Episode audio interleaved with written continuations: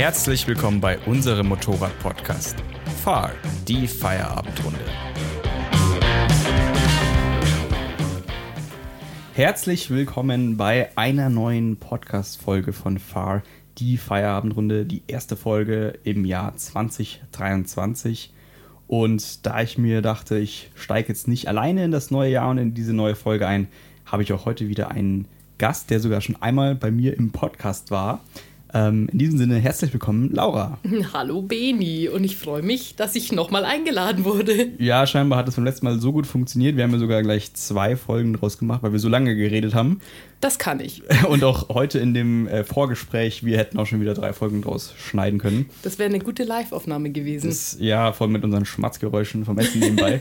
ähm, aber ich hoffe, dass uns jetzt heute nicht der Stoff ausgeht. Wir haben uns ein bisschen diesmal wieder vorbereitet, worüber wir heute reden wollen. Lustigerweise, wie beim letzten Mal, ein ähnliches Thema. Wir spoilern es mal noch nicht. Äh, bezüglich der, der, der Messen. Nee, ich, ich komme später drauf. Ja. Ich will es nicht spoilern. Jetzt hat er mich blank erwischt. Aber wir, wir werden über ein Thema reden, worüber wir fast schon beim letzten Mal ähm, quasi gesprochen haben. Genau. Ähm, bevor wir dazu kommen, äh, hoffe ich, du bist gut ins neue Jahr gekommen. Ich meine, es ist schon Mitte Januar. Ähm ja, definitiv. Ähm, natürlich, die Winterprojekte laufen auf Hochtouren. Alles, was man halt so macht, wenn, äh, wenn, man, wenn ich nicht fahre, sagen wir es mal so. Du bist ja auch nicht so der Winterfahrer, gell? Nee, tatsächlich nicht. Und ich glaube, ich bin bestimmt jetzt, also ich glaube November, Dezember im Prinzip nicht gefahren. Ich fahre einmal, ähm, wo es dann mal bei uns so schön frühlingshaft im Dezember war mit irgendwie 15 Grad bin ich da mal ein bisschen durch die Gegend gefahren, habe auch wieder mein Gepäcksystem ein bisschen getestet, weil ich da wieder am Rumtüfteln bin. Da kommen wir, glaube ich, auch nachher nochmal dazu, weil da hast du, glaube ich, auch ein bisschen was zu erzählen. Aber sonst habe ich eigentlich im Motorrad, äh, im Motorrad, im Winter gar nicht so den, den Motorradbezug. Wie ist es da bei dir aktuell? Ja, ähnliches Projekt wie bei dir. Es geht natürlich um ein neues Design. Mhm. Und äh, ja, ich finde, das ist mal ziemlich spannend. Und bei mir war das auch ein ewiger Prozess, neues Design entwickeln und das jetzt irgendwie umsetzen. Es ist, äh, fordert dann doch sehr viel Zeit am Ende. Das und bist du gut vorangekommen? Ja, ich habe ja im, ich glaube sogar war nicht unser letzter Podcast. Nee, ich habe dazwischenzeitlich, glaube ich, noch mal einen aufgenommen. Ich glaube, der vorletzte Podcast war sogar, jetzt müsste ich heimlich nachschauen, egal. Ich glaube aber, dass es ja gar nicht so lange her ist, dass wir geredet haben. Und da hatte ich, glaube ich, schon von meiner neuen Folierung erzählt. Ich sehe Fragezeichen im Gesicht. Also ich glaube, ich habe es zumindest im letzten Solo-Podcast, den ich gemacht habe, erzählt. Und ähm, ja, meine Folierung ist jetzt fertig für, für das nächste Jahr, für die hoffentlich nächsten Jahre. Ähm, und bin mal gespannt, ja, wie sie sich so schlägt. Ich hatte ja ursprünglich mal die Idee gehabt, diese Folierung irgendwie groß anzuteasern oder so. Aber nachdem ich jetzt am Ende gemerkt habe, du hast die auch noch nicht gesehen, zumindest. Nein, ich habe sie noch nicht gesehen. Äh, ich äh, weiß noch gar nichts. Ähm, so. Da ich jetzt aber selber gemerkt habe, dass sie jetzt nicht so extrem anders ausschaut für den, für den, also für den Fremden, sage ich jetzt mal, habe ich mir jetzt gesagt, okay, ich, ich werde es jetzt nicht so groß anteasern, weil am Ende erwarten die Leute irgendwas und sind enttäuscht. Total krass. Weil es genau auch schon so, wie vorher. Oh. So Genau. Ähm, ich habe sogar äh, heute schon überlegt, du, wie gesagt, du kennst ja die Folierung noch nicht, ob wir nachher mal, äh, ob ich sie dir zeigen soll oder nicht. Ja, Motorrad steht ja nicht weit Definitiv gucke ich mir die an. Ja, aber ich bin noch nicht, habe mir noch nicht, habe mir nicht entschieden, ob ich sie dir zeige. Ich habe es gerade entschieden. Ach so, okay. Na, das äh, werden wir dann nachher noch aus, äh, Ich muss mich da von deinen Fertigkeiten überzeugen. Ja, lieber nicht. Gerade deswegen und weil ich weiß, was dein Freund für Fertigkeiten im Thema Folieren hat, werde ich Vielleicht, das kritisch äh, lade ich euch einfach zu sämtlichen äh, Vorstellungen der neuen Folie aus, damit ihr das ja nicht seht. So, ähm, genau, nee, in diesem Sinne gesagt, mein Motorrad ist jetzt fertig foliert, äh, steht jetzt bereit und ähm, wartet auf seinen ersten, sag ich mal, seine erste Präsentation. Gerade tatsächlich bin ich dabei, noch ein paar neue Fotos anzufertigen. Ich habe jetzt tatsächlich diese Woche mit einem Fotostudio mal so Kontakt aufgenommen, um mal zu gucken, ob ich da irgendwie, also natürlich selber zum Fotografieren, aber zur Studiomiete ähm, ein paar coole Bilder machen kann.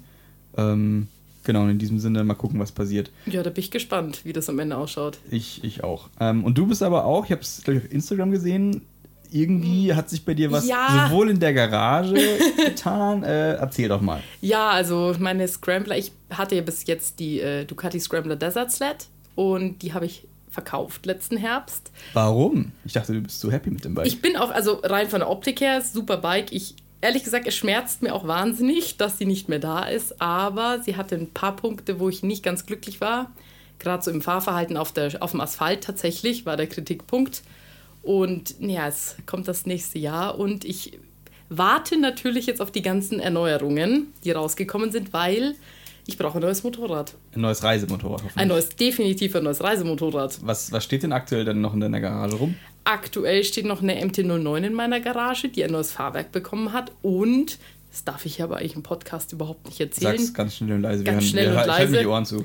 dass ich meine, äh, meine Jugend nochmal aufleben musste, indem ich mir jetzt halt einen Supersportler gekauft habe. Aber das können wir jetzt ignorieren. Das kommt dann in die anderen äh, Podcaster-Folgen. Also wenn jemand dabei ist, der gerne Supersportfahrer interviewt, meldet, meldet euch bei Laura. da ähm, kann ich nur nicht viel zu sagen. Es wird Premiere. Das, ja, aber ist ja, ich meine, ist ja auch am Ende nicht schlecht, wenn du da wieder so ein neues Gebiet in Anführungszeichen Ja. neu anschneidest. Ich wollte gerade sagen, es ist halt die Neugierde fürs Zweirad in jeglicher Hinsicht. Ähm, nur fürs Reisen wird das definitiv keine Option für mich sein, weshalb ich früher oder später wieder auf eine Reisenduro zurückkommen werde. Oder ein Scrambler. Das ist tatsächlich bei mir das so ein bisschen die große Frage. ist auf jeden Fall die richtige Entscheidung. Kurz noch zu deiner Ducati. Du hast gesagt, auf der, im Gelände ist sie nicht so gut gefahren. Nee, im Gelände bin Nee, für meine Verhältnisse war es für mich völlig okay. Ähm, aber das sind die Ansprüche natürlich auch unterschiedlich, ganz klar. Aber ich bin auf dem Asphalt nicht so glücklich Ach, gewesen. falsch war, sorry, genau. Ja, weil ich, ähm, die Ducati hat extrem schwere ähm, Speichenfelgen und ich finde, man merkt die extrem in den ähm, äh, Kurvenwechseln. Und ich hatte immer irgendwie das Gefühl, das ist mir zu schwerfällig, das Motorrad. Und ich bin tatsächlich die Touareg 660er Probe gefahren. Ich habe mir die mal für vier Stunden ausgeliehen. Und die ist wesentlich, wesentlich spielerischer zu fahren gewesen, weshalb natürlich meine Tendenz jetzt dahin geht, dass ich in so eine Richtung überlege. Okay, also du würdest dann sagen, für dieses Reise, Offroad, Enduro-Thema ist dann die Scrambler vielleicht für den, der ja auch am Ende auch über die Straße anreist, so gesehen, Also mich hat es gestört. Das, in dieser Kombination vielleicht nicht das. für mich persönlich war es jetzt nicht die richtige Option, aber eher, weil ich das, weil ich ein bisschen das flottere Fahren auf dem Asphalt dadurch vermisst habe. Und würdest du behaupten, weil du sagst ja quasi, dass die Ducati auf der Straße, ich sage jetzt mal nicht ganz so wendig oder quirlig war, oder? Ja, nicht so quirlig, tatsächlich Genau. schwerfälliger. Aber ist dann quasi diese Fähigkeit im Gelände nicht auch vorhanden? Äh, sie- dafür fahre ich so- vermutlich nicht ambitioniert genug, dass ich es da merken würde. Ich Okay. würde sagen, es war vielleicht auch eine Mischung. Ja, aber im Endeffekt, ich fahre ja keine hohen Geschwindigkeiten im Gelände, weshalb ich die, äh, die äh, rotierenden Massen der Felgen merken würde. Mhm. Okay, Also- weil das wäre jetzt mein Gedanke gewesen, dass ich gesagt wenn ein Motorrad, was auf der Straße schon eher, eher so ähm, schienenmäßig unterwegs ist, das ist ja dann im Gelände doch eher, hätte ich jetzt gedacht, kontraproduktiv, weil ich im Gelände ja was extrem Quirliges will, weshalb zum Beispiel die Touareg, die ja quasi fürs Gelände vielleicht auch konzipiert ist, sich auf dem Asphalt so gut fern, also so quirlig fahren Ja, lässt, weil das so. kann ich tatsächlich schwer beurteilen. Mir ist nur aufgefallen nach der Probefahrt mit der Touareg, dass ich gemerkt habe, dass das eher tendenziell für mich schöner zum Fahren ist. Weshalb ich den, die Entscheidung schweren Herzens gefasst habe, mein Motorrad zu verkaufen. Und das war wirklich keine leichte das, Entscheidung. das glaube ich dir. und jetzt habe ich keinen, so das ist noch viel schlimmer, wenn man an die bevorstehenden Reisen denkt. Ich, sie sagt, ich habe keins und hat zwei in der Garage noch stehen. Das ist eine interessante Aussage, aber okay. Manch, manch Man- ein anderer wäre neidisch darum. Ich wollte gerade sagen, wie viele Motorräder braucht ein Mensch? Ja, für jeden Einsatzzweck mindestens eins. Mindestens eins, korrekt. Also ich habe es mir letzte Zeit auch schon mal wieder gedacht, gerade wenn ich mir irgendwelche YouTube-Videos von Leuten anschaue, die so unterwegs sind ähm, auf Straßentouren, dass ich mir denke, ja, also dieses, dieses Gefühl mit einem, zum Beispiel mit einem Straßenreifen, fangen wir mal damit an, mit einem Straßenreifen auf Asphalt zu fahren, gibt einem schon mal so viel mehr als halt mit einem Stollen oder so einem Halbstollen auf der Straße zu fahren. Also das merke ich jetzt bei der Teneré auch schon, dass immer wenn ich, ich habe jetzt aktuell von Mieters hinten den E07 drauf, der ist jetzt ja eh schon nicht sehr, nicht extrem grob, aber du merkst es halt, dass es kein Straßenreifen ist. ja. Sowohl vom Geräusch, vom, vom Widerstand beim Rollen und einfach, wie er sich halt fährt. Und ja, da denke ich mir manchmal auch so, boah, jetzt eine Straßenmaschine und dann noch mit vielleicht dem Sound von einem Dreizylinder wie deine MT-09. Das ist schon auch ein, ein geiles. Es ist Ja. irgendwie immer eine Art Fahren. Kompromiss. Und bevor man, also deshalb, ich kann gar nicht nachvollziehen, wie man nur ein Motorrad besitzen kann, weil man, ich hatte immer, ich habe immer auf das Lust, was ich gerade nicht an Reifen drauf habe. Wenn ich Stollenreifen drauf habe, dann habe ich Lust, äh, mal wieder etwas flott auf dem Asphalt zu fahren und umgekehrt. Wenn ich dann aber mit meiner MT-09 unterwegs bin und ich sehe einen kleinen Schotterweg, dann tut mir das schon in der Seele weh. Das- also man macht es immer falsch. Ja, das stimmt allerdings. Ich bin zum Beispiel inzwischen auch deswegen gar nicht mehr so dieser Fan von den Tagestouren bei uns hier in Oberbayern, weil dafür bräuchtest du eigentlich einen Straßenreifen, weil Ja. dafür gibt es schöne Strecken und wie gesagt, schottermäßig jetzt nicht so viel. Aber wenn ich zum Beispiel dann im Urlaub bin, ob es jetzt in Italien, wo auch immer ist, wo du durch enge, kurvige Täler fährst, wo Und du ja eh nicht schnell kaputte bist. Straßen teilweise kommt Genau. auch häufig dazu. Und da zum Beispiel, da habe ich auch mit den Reifen, die ich jetzt fahre, meinen Spaß, weil Ja, du definitiv. vielleicht auch gar nicht so extrem schnell unterwegs bist, aber trotzdem dieses Kurvenfahren hast und ja, also da komme ich teilweise oder komme ich im Prinzip mit meinen jetzigen Reifen genauso auf den Spaß im Ausland, ähm, weil man halt auch vielleicht in diesem Reisemodus ist. Man Richtig. will auch vielleicht nicht so viel Risiko allgemein eingehen. Ähm, ja, aber wie gesagt, also wenn ich, wenn es sich für mich mal anbieten würde, ein zweites oder drittes Motorrad zu haben, äh, dann Wäre es auch eher was. Ja, die Mischung halt klar. aus Straße und Reise. Also, also solange es nee, keine halt, Tenere 900 wird. ach, so eine Tenere 900 Das, stelle ich mir super vor. Wolltest du nicht langsam gehen? Ist es, ich glaube, ich muss. Es, ist, es wird Zeit. Neun Minuten Podcast reicht völlig. ähm, genau, also das heißt, bei dir ist jetzt, wie gesagt, äh, diese Rennmaschine im, im Entstehen Ja, und ähm, dann mal gucken, was die Ja, Offroad-Saison bringt, oder? Ja, definitiv, weil, also wir planen deshalb den Reisemotorrad tatsächlich, äh, was sage ich, Motorradreise eher dann tendenziell gegen Ende vom Jahr, in der Hoffnung, dass ich mir dann über den Sommer ein bisschen die Chance habe, erst die Neuerscheinungen, die jetzt rausgekommen sind, mal anzugucken. Da sind wir gleich beim Thema Messen. Stimmt, das ist ja, ist nicht Ende Januar die erste Ja, da geht es Motorrad- natürlich auf die Bodenseemessung in der Hoffnung, dass ich da vielleicht mal auf der Transalp-Probe sitzen kann. Ich Mhm. hoffe, sie stellen eine aus. Achso, ist die, was, auf der EICMA, war die da auch schon? Ja, aber ich war leider dieses Okay, Jahr aber nicht wenn, wenn, wenn sie auf der EICMA war, ist es, hätte ich jetzt gesagt, Ich hoffe. vermutlich, dass Honda die ja auch. Also es, ich, ich würde mich freuen, wenn sie eine ausstellen und dann würde ich mich gerne mal draufsetzen, weil die wäre natürlich, ich würde, ja natürlich fahren wäre noch besser, aber die wäre definitiv auch interessant für mich, auch von der Sitzhöhe und so vom, vom Gewicht, von allem eigentlich. Und ja, weil Deswegen mal gucken. wäre die Konkurrenz halt für mich zur Touareg. Und ich würde es gerne erst ausschließen, ob mir die Transalp vielleicht besser gefällt, bevor ich mir jetzt halt vorschnell eine Touareg kaufe. Das stimmt. Wie weit ist da für dich Faktor Design und Aussehen eines Motorrads im Verhältnis zu zum Beispiel Preis und was das Motorrad bietet? Also wenn es jetzt halt hier nur um die Optik geht, dann hätte ich meinen Scrambler nie verkauft. Okay, also zweitrangig am Ende des Tages. Ja, idealerweise hätte ich natürlich schon gern ein Motorrad, das mir auch optisch gefällt, weil die Touareg ist tatsächlich, ich finde sie fahrerisch für mich persönlich super. Sie hat mir richtig viel Spaß gemacht. Aber ich finde ehrlich gesagt, also die Frontansicht geht für mich persönlich gar nicht. Aber ich glaube, da sind wir einer ähnlichen Äh, Meinung. bin ich deiner, deiner Meinung. Und wie wäre dann die Touareg versus die Transalp, so im, im Aussehen? Ich muss sagen, mir gefällt die Touareg ein bisschen besser, weil sie etwas, äh, etwas nicht so schwer wirkt Mhm. von der Optik her. Aber ja, am Ende entscheidet, ich meine, von vorne sind sie beide nicht schön. Ich finde die Transalp ehrlich. von der Seite eigentlich ganz okay. Ja, Äh, ich mag bei ihr nicht dieses klein, diesen zu klein geratenen Scheinwerfer. ja, den hat ja auch, ja, den haben sie ja mittlerweile alle. Den, ja, den finde ich nicht so cool, aber mein Gott, also vielleicht gibt es ja auch irgendwann mal vielleicht einen Facelift, wo sie dann das ändern, wenn, wenn die Käufer sagen so und so. Was ich aber auch zum Beispiel bei der Transalp ähm, ganz oft gehört habe, oder das hat mir auch zum Beispiel der Matze, was hat es vielleicht sogar in dem Podcast, wo Mhm. ich mit ihm über das Motorrad gesprochen habe, erzählt, dass ja die Transalp nicht sowas wie die Tenere oder die Touareg ist, vom, von der Idee des Motorrads, Nein. sondern eher so eine Straßenmaschine, Straßenreisemaschine, die auch Offroad Ich würde es auch eher ist. für vielleicht ein Offroad-Bike, für die etwas gesetztere äh, Generation vielleicht auch ein bisschen, so ein bisschen.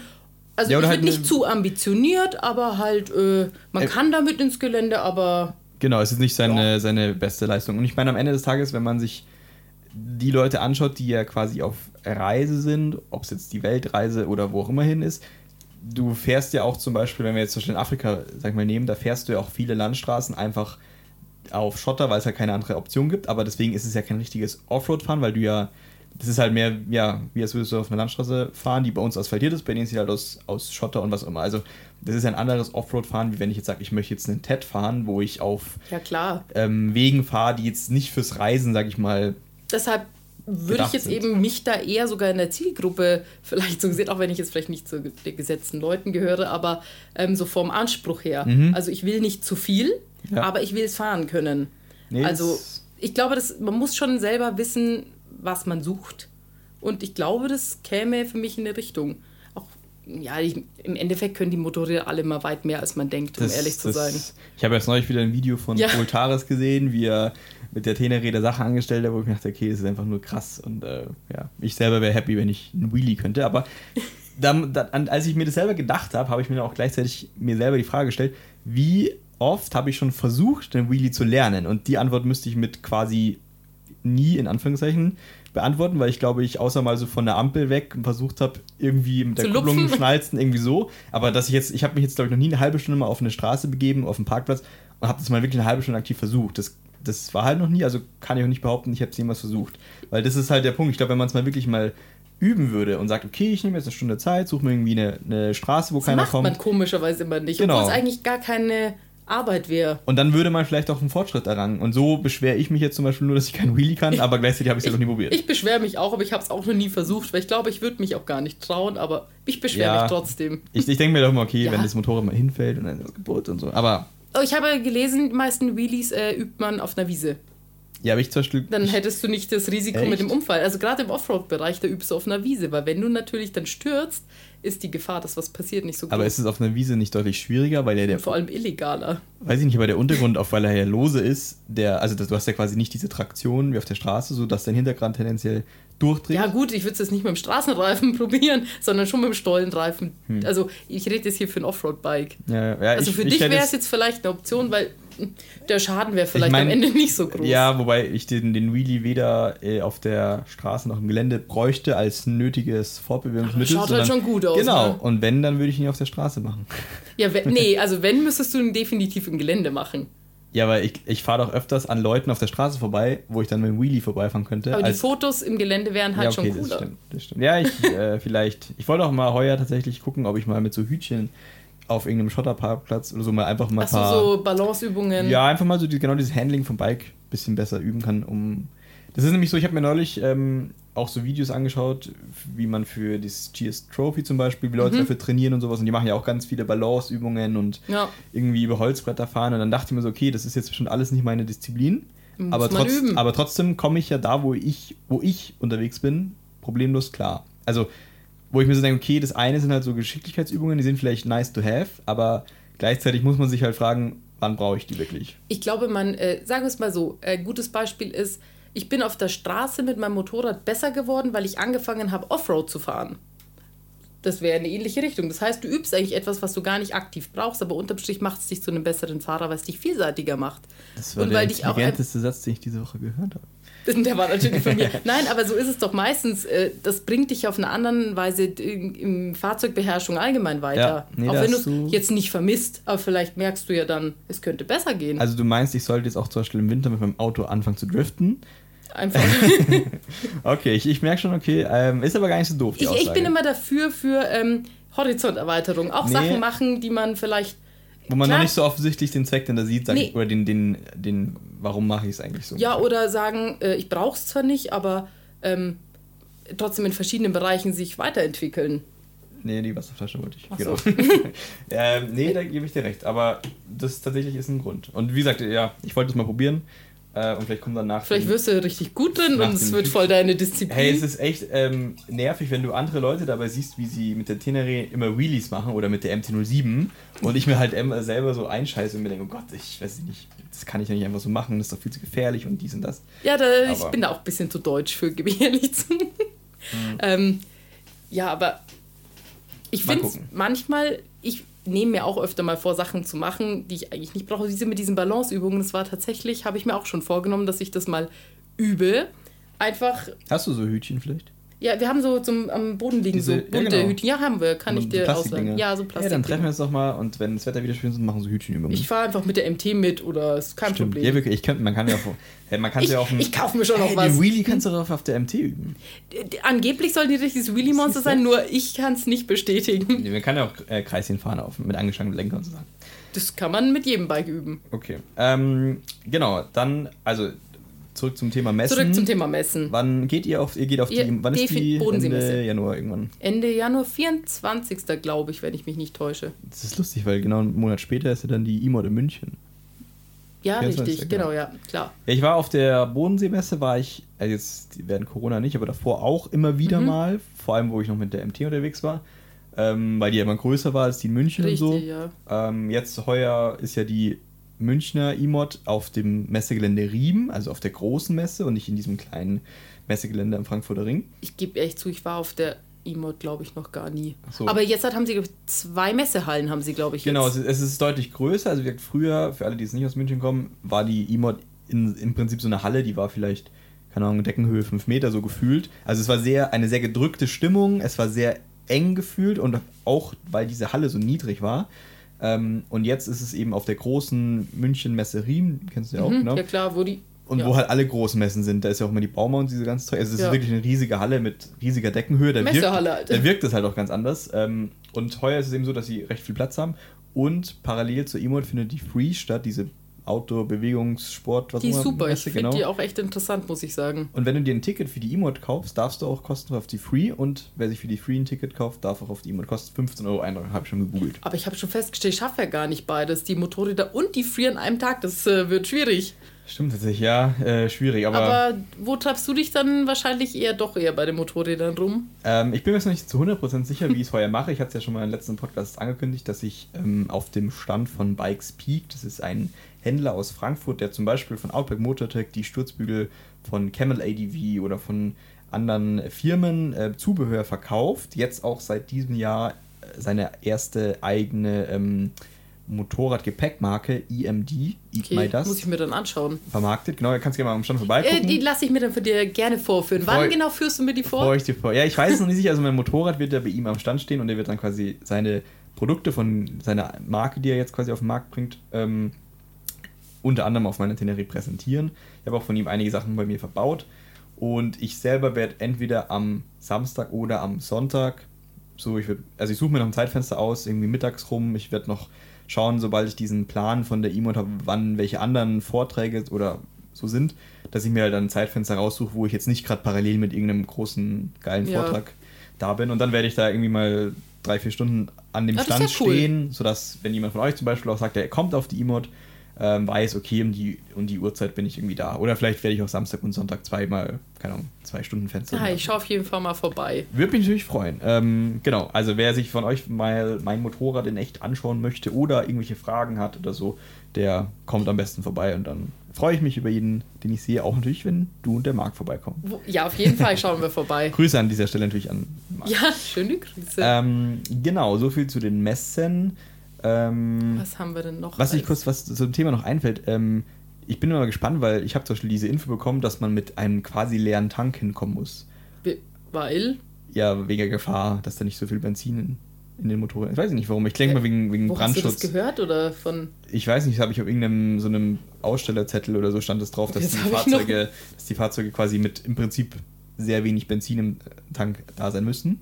Ah, okay. Ja, und bin immer gespannt, wie ich das dann mache, weil ich muss ja quasi hinfahren, aber ich muss ja noch Benzin im Tank haben, dass ich hinkomme. Ja, ich glaube wahrscheinlich, meint der, du sollst nicht bis Oberkante Ja, voll machen. muss ich noch gucken, was da die, die Regularien sind. Ähm, und ich hoffe dass es nicht schneit, weil sonst wäre es ein bisschen blöd. Ansonsten sagst Bescheid, dann fahren wir es Stimmt, ihr habt einen Transporter.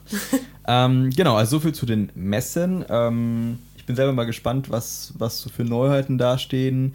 Ich habe Was wirklich da was wirklich dasteht. Ja, ich habe auch tatsächlich die, die letzten Male, wo ich immer auf den Messen war, ich fand es gar nicht so besonders geil, weil entweder gehst du hin, um dich wirklich für was zu informieren, aber ich meine, am Ende setzt du dich auf die Motorräder drauf, guckst ein bisschen doof, drückst jeden Schalter einmal so ungefähr, dann ist sau viel los oft.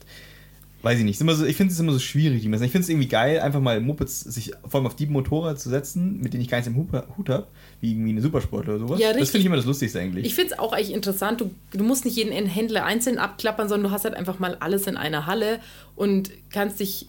Ich finde es manchmal bei, Hem- bei Händlern unangenehm, wenn du eigentlich nichts kaufen willst und dann gehst du rein und willst dich eigentlich nur überall draufsetzen und auf einer Messe ist das halt völlig in Ordnung. ja, das stimmt. Also dafür ist sie ja da im Endeffekt. Und ich auch, ich, doch, ich hab, muss sagen, allein durch Sitzproben kann man ja schnell sogar schon ein Bike mal aussortieren, wo man sagt, nee, das geht gar nicht, schon von vornherein nicht. Da spare ich mir dadurch auch eine Probefahrt. Das äh, stimmt allerdings. Deshalb hm, bin ich gespannt auf die Honda. Äh, Mal gucken, ja. Ich habe schon überlegt, ob ich ähm, so eine Art äh, Podcast vor Ort aufnehmen werde, zum Beispiel mit Matze zusammen, dass jeder von uns ein Mikrofon kriegt. Ich, kann- ich habe auch so kleine Ansteckmikros und dann laufen wir einfach über die Messe. Und äh, weil das, ich finde es immer unangenehm, wenn du da mit einer Kamera zum rumläufst. Erstens guckt dich ja jeder an, so, hä, wieso hat dieser Depp jetzt eine Kamera im Gesicht so? Und dann musst du da halt in die Kamera sprechen. Das ist, finde ich, schon ein bisschen unangenehm, wenn man das nicht gewohnt ist. Und wenn du aber einfach ein Mikrofon hier hast, was ja nicht jeder unbedingt checkt, Ja, das und ist so wie wenn wir uns jetzt, genau, jetzt können wir uns unterhalten, gucken uns die Motorräder an, ihr könnt euch dann einfach kurz das Bild googeln, welche Maschine wir gerade vor uns haben so ungefähr. Und dann könnte man halt einfach so da seinen ersten Eindruck. Können alle live mitlästern ja, sozusagen. also ich finde find die Idee gar nicht so doof, weil ich meine, so hast du einen Podcast, der nicht gestellt ist, weil der passiert live in dem Moment. Ich kann ihn ja nicht Echte groß faken. Emotion. Ja, stimmt schon. Und es wäre halt auch zu einem Thema von der Messe, wo man vielleicht ja was zu erzählen hat damit. Aber das überlege ich mir einfach. Das ist immer so eine kleine Idee am Rande.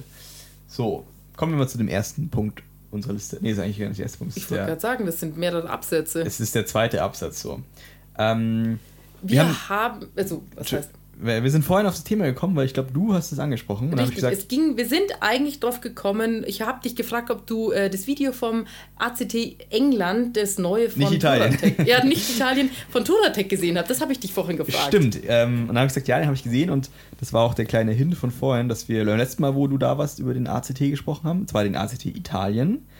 Äh, und jetzt reden wir über den ACT England, den wir beide zwar nicht gefahren sind an dieser Stelle, aber wir beide das neueste Video von von, äh, ja, vom ACT, von dieser Turatec, ja. Turatec-Organisation äh, da angeschaut haben. Auf YouTube gibt es, glaube ich, eine fünfteilige äh, Doku, nenne ich es jetzt mal. Ja, den ganzen Film. Oder ja, den ganzen doch. Film, genau.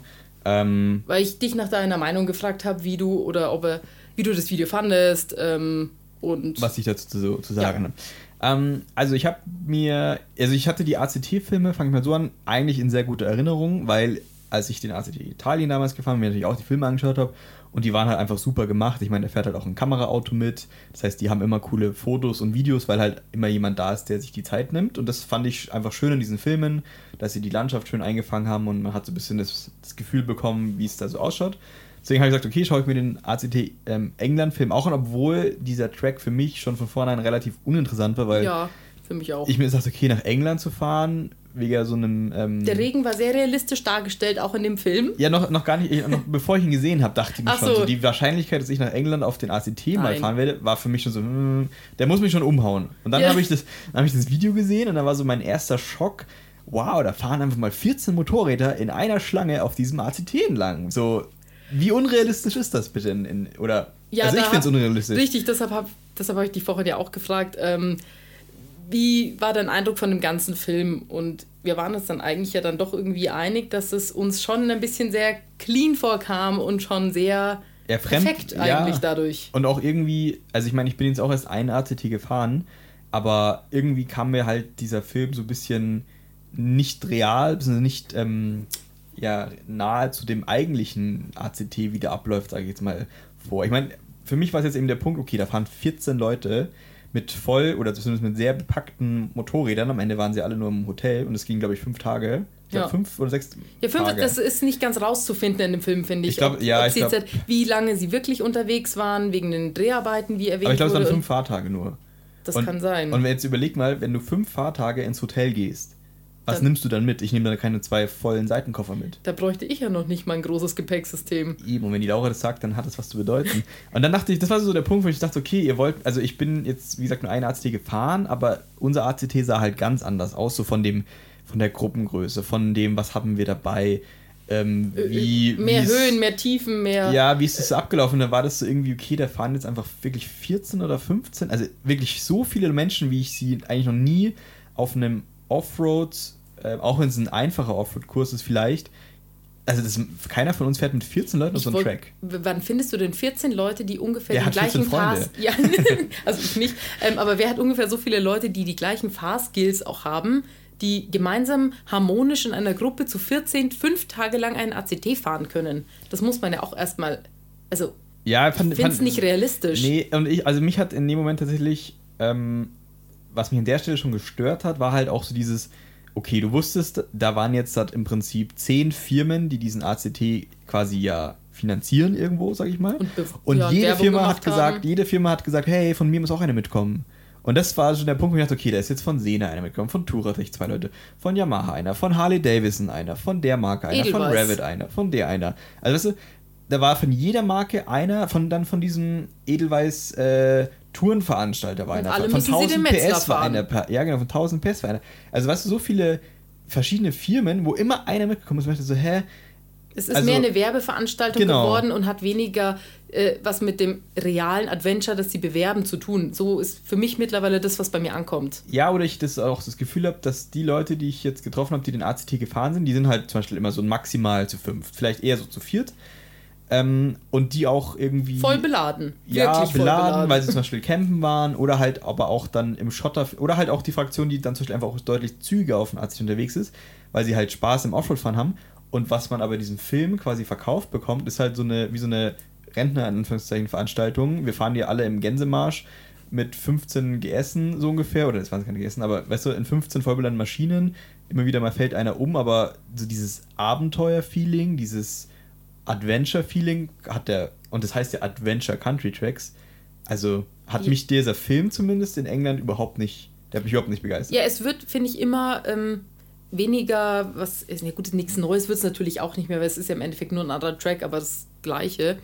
Aber ich weiß auch nicht, warum mich der Film diesmal einfach auch nicht so Ja, berührt ich, hat. Ja, weil es vielleicht am Ende eben kein so ein abenteuerliches Adventure-Ding war. In, in Griechenland zum Beispiel bei dem Film, erinnere ich mich, gab es mal eine Stelle, da haben sie gesagt, so ungefähr, wenn du heute nicht richtig mit dem Benzin kalkulierst, stehst du auf einmal mitten auf dem Track ohne da. So, nach dem Motto, da kann, du musst schon aufpassen, wie du, was weiß ich, deine Unterkunft buchst, wo du tanken gehst, weil du bist sehr im Hinterland unterwegs. Und ich meine, dass England jetzt vielleicht nicht viel Hinterland zu bieten hat, mag sein, okay, aber dann ist halt vielleicht England das falsche Land für einen Adventure Country Track, der ja in Italien eigentlich ganz geil ist, weil du halt auch coole Offroad-Strecken hast und in dem England-Film haben sie selber gesagt, naja, es ist jetzt nicht so viel Schotteranteil dabei. Irgendwann sind es halt nur noch Schafe und Steinmauern. Genau, und irgendwann schaut auch einfach alles identisch aus. Also ich fand den Film da an, was, was das so angeht, ein bisschen.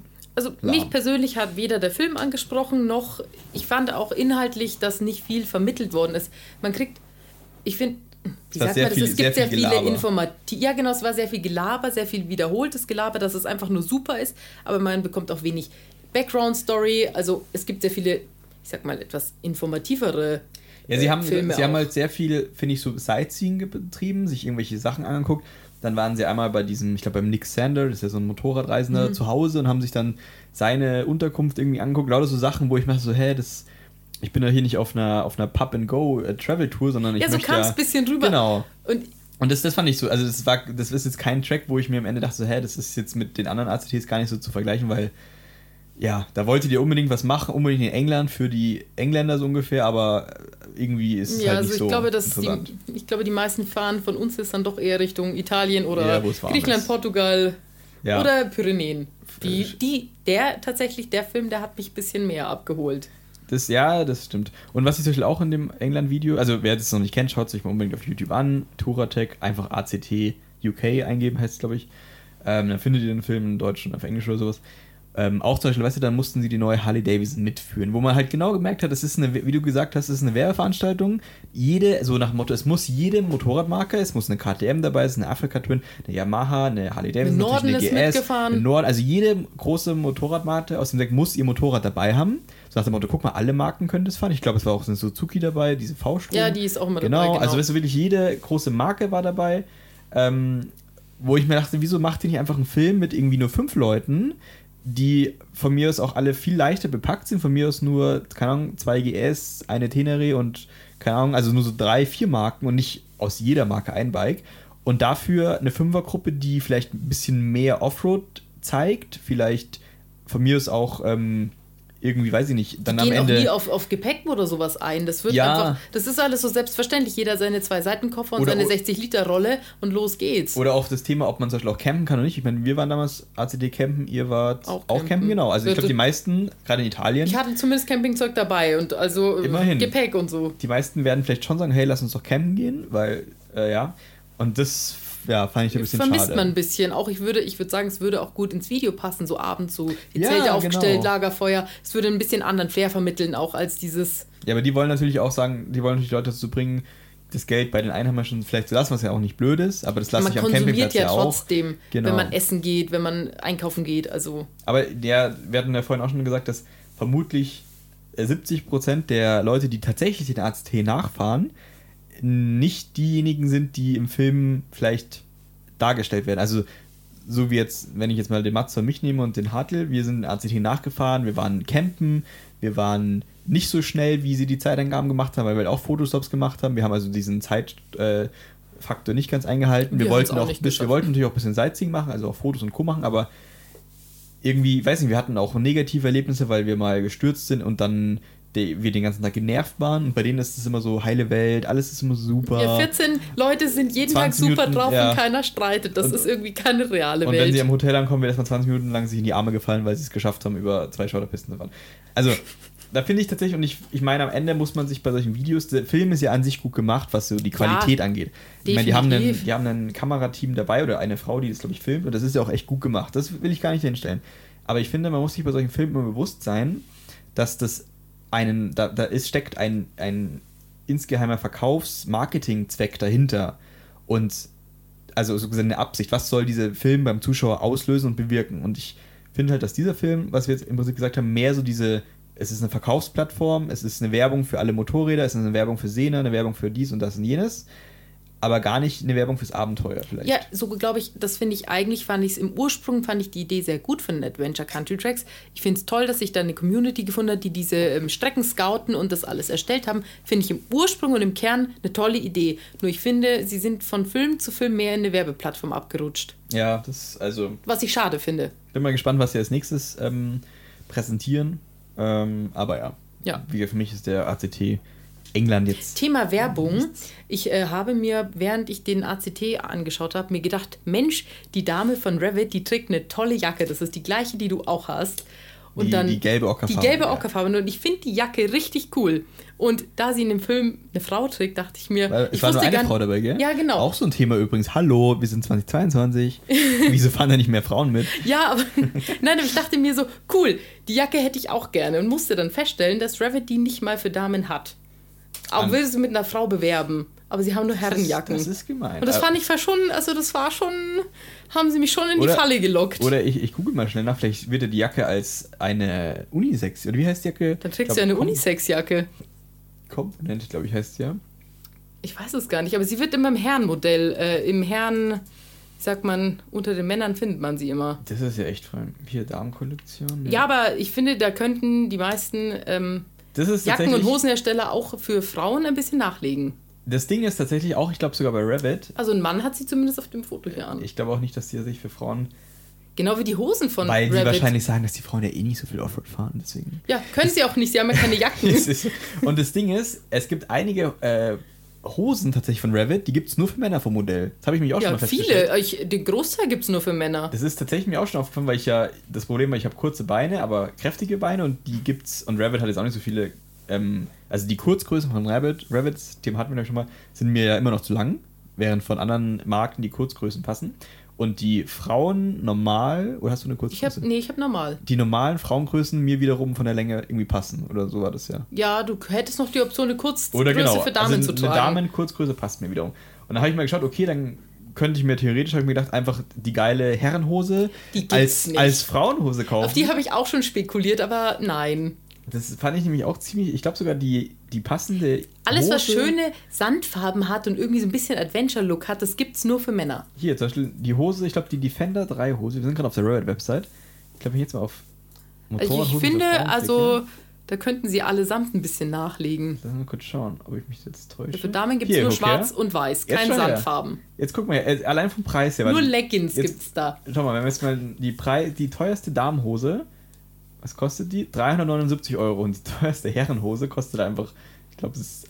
Jetzt kann ich mir so Die Damenhose, die du da angeklickt hast, war sogar eine Lederhose, deshalb war sie so teuer. Wow, okay, die Sand 4 kostet 360 Euro bei der Rail-Seite, also die kostet echt wahrscheinlich noch ein bisschen weniger. Und bei den Männern ist die teuerste Hose einfach Internetlade. Oh, für 880 Euro die Dominator. Und das meine ich. Es gibt die Dominator 3 GTX von Revit für Herren für 880 Euro. Und die gibt es aber für Frauen nicht. Also so, Why? Das verstehe ich nicht. Ich auch nicht. Also mich darfst du das nicht fragen. Und zwischen meine Defender-Hose, die ich jetzt als Jacke habe, hätte ich gerne als Hose. Gibt es halt nicht. Das ist dann auch so, wo ich mir denke, okay. Äh, ich würde ja gern Geld ausgeben, aber ich kann nicht. Ja, das ist, und dann ist natürlich schade, dass sie in den Filmchen, wenn sie schon 14 Motorradfahrer zeigen, hätten sie auch zumindest äh, eine Damenkollektion zeigen ja, können. Oder eine Frauenquote. Ähm, Kleine Werbung an der Stelle. Also es ist keine Werbung, aber fällt mir gerade ein. Es gibt so eine Frauenmarke, die heißt Motorrad Queen. Ich weiß nicht, ob du davon schon mal gehört hast. Nein. Das klingt jetzt schon beunruhigend mit dem Namen. Nee, da bin ich Motor Queen, heißt die genau. Äh, da habe ich nur mal über Instagram bin ich mal drauf gestoßen. Das ist, äh, ich kann es jetzt nicht hundertprozentig wiedergeben, auf jeden Fall ist es eine Frau, die hat extra für Frauen Motorrad-Textilkombis entworfen. Hier, genau. Die Motorrad-Textilkombi mhm. für Frauen. Also bezüglich Schnitt und Co. Müsstest du dir mal anschauen. Aber das sieht schon wieder alles. Also ich sehe jetzt gerade die ähm, Jacken die sind eigentlich nur schwarz. Ja, das ist halt, ich glaube, das ist jetzt, ich glaube, die kommt heuer das erste Mal erst in Verkauf. Okay. Erinnert mich übrigens an eine Büsejacke. So Ich wollte gerade sagen, es sieht aus als wie eine Heldjacke oder eine Büsejacke. Sie ist schwarz mit zwei weißen Längsstreifen. Aber ich glaube, sie haben die, die Schnittmuster, wie du siehst, hier zum Beispiel am, am Brustbereich oder so an der Taille angepasst. Das ist wahrscheinlich ein bisschen weiblich. Ich glaube, das sieht nur so aus, weil sie eine geschwungene Linie drauf gemalt haben. Und das suggerierte dann einen Schnitt. Also, ihr müsst das mal googeln, wenn hier auch Frauen zuhören. Ähm, weil ich glaube tatsächlich, dass die da in der Frauenszene sehr gefeiert wird, weil sie halt tatsächlich Ich für müsste Frauen. es anprobieren, um es zu beurteilen.